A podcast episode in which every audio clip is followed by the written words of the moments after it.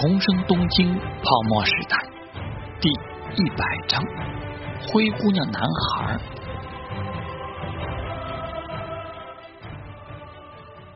小野寺留奈开始在溪流货物转运场和停留在策划中的最上极乐厅附近寻找着合适的不动产。陶之命开学了，波澜不惊地关注着行情，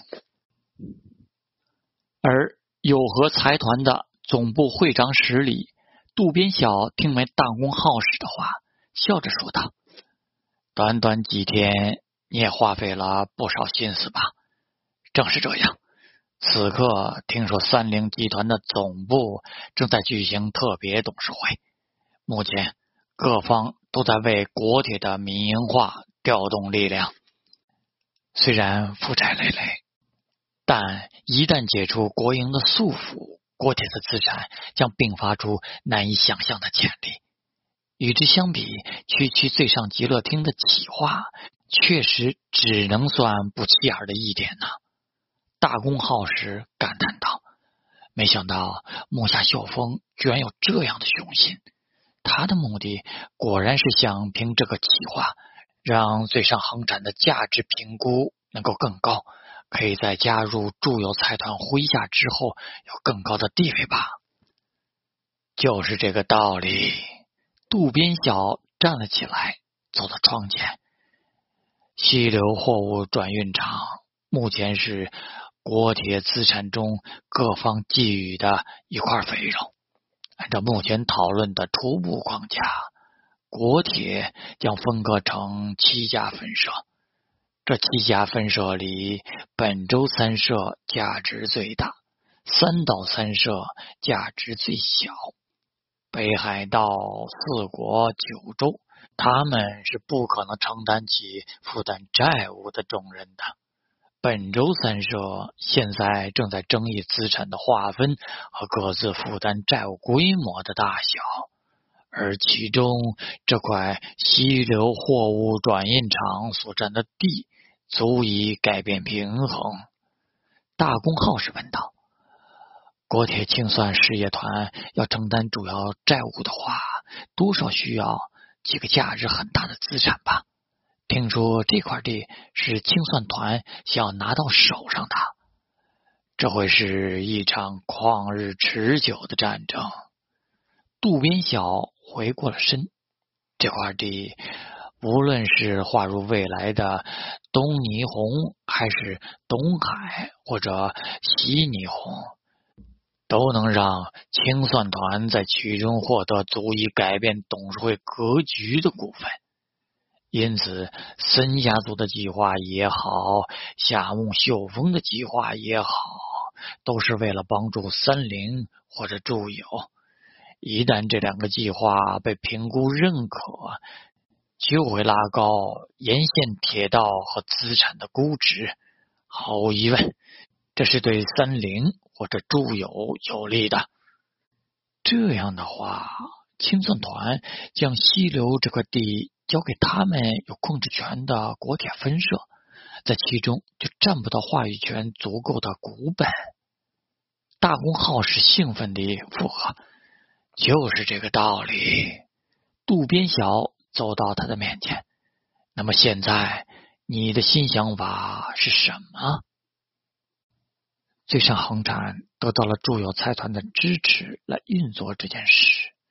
大公浩时沉吟着说：“以我们单独的实力是无法与住友不动产以及最上航展的联合体来抗衡的。”会长大人，我还不知道您的策略是怎样的。渡边晓胸有成竹地微笑着，在之前我已经与三菱秘密达成了初步的意向，支持他们的计划，在未来的东霓虹中有一席之地。我们在品川港口区域有不少仓库，在精兵之二丁目也有一块地。一旦溪流这块地纳入东霓虹，我们就将围绕东京急行电铁开展战略，提高股份比例。作为回报，三菱将推举我作为东极电的专务。大公耗时眼睛一亮，如果渡边晓去了东极电做专务，那九和这边自己至少有机会成为一个董事吧。他终于问出了一个关键点：会长大人，您和三菱的合作十分保密吧？当然。渡边晓眼中寒光一闪，因为你通过了我的考验，才告诉你这点。现在说说你的想法吧，与最上恒闪请立合作什么的，不要再想了。你应该提出的想法是怎么帮助我实现原本的战略。大功耗时肃然站立，我明白了。那么这样的话，可是我能够打入最上恒产内部，您。也可以与驻友尝试接触，破坏他们的计划的好契机呀！面对三菱，我们有和还有森集团的合力，最上航展与驻友也难抵挡。大门紧闭的会场室内，大公号是眉飞色舞地压制住激动描述和讨论起自己的计划来。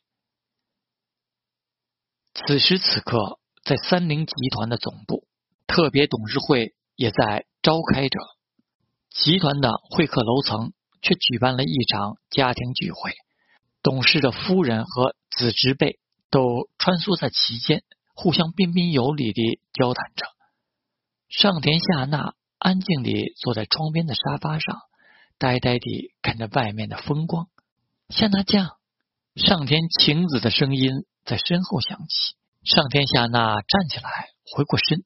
就看到妈妈旁边一位身穿和服的中年女子，还有旁边瘦长脸但个子不高的年轻男人。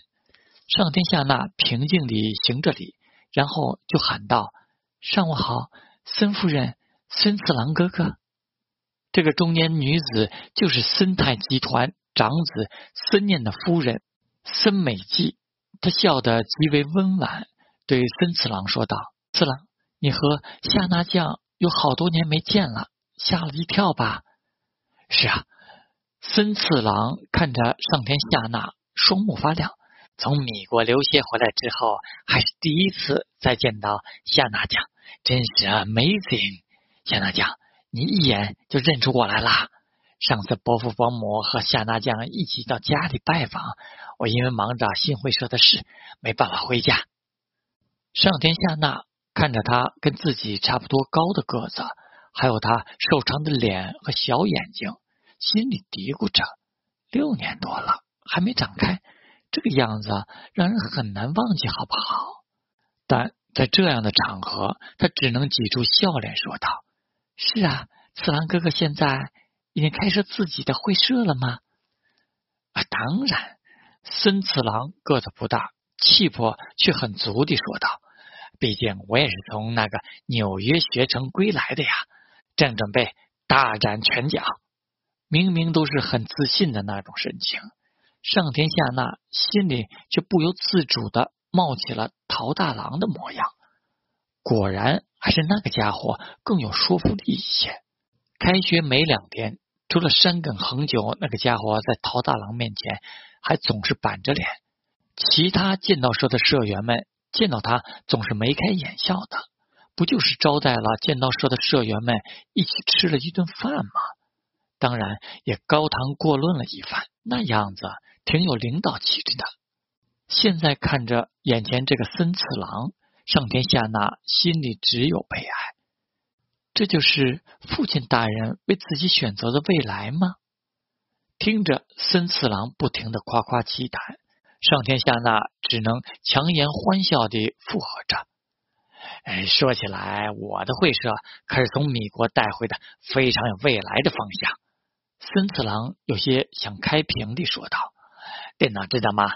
这可是非常高科技的领域。”他眉飞色舞地介绍着什么叫电脑，还有软件什么的。但不知道为什么，他介绍的时候。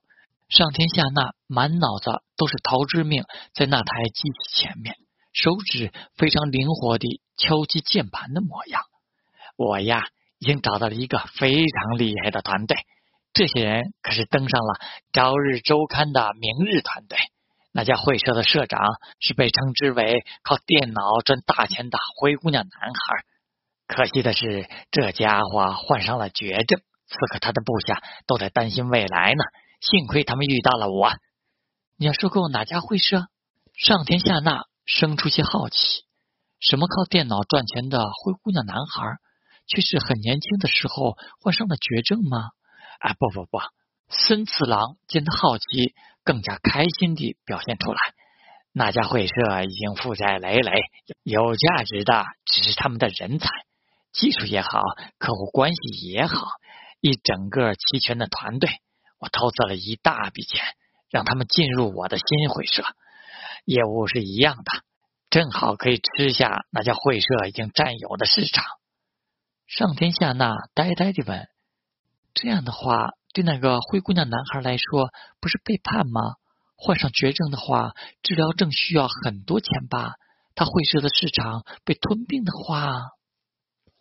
现在他只能躺在病床上啊！那家会社已经没有未来了。我这么做的话，那二十多名职员也有了新的人生啊！难道要跟着那个将死之人，将自己的未来都赔进里面？森次郎满不在乎地说道。上天下那看着他的表情，无言以对。虽然说商场就是残酷的。但总觉得，既然他觉得那家会社的业务有广阔的未来，又已经有了一点名气了，那么因为社长患病负了债，为什么不干脆收购下来重振旗鼓呢？如果同样有未来，别人还可以得到一笔救命钱啊！他的好奇心结束，听着孙次郎介绍他是怎样挖来这个团队的过程，虽然知道。他是在借此表现他的口才，但上天下那心里却很清楚，别人还不是看在他孙家孙辈的份上和钱上。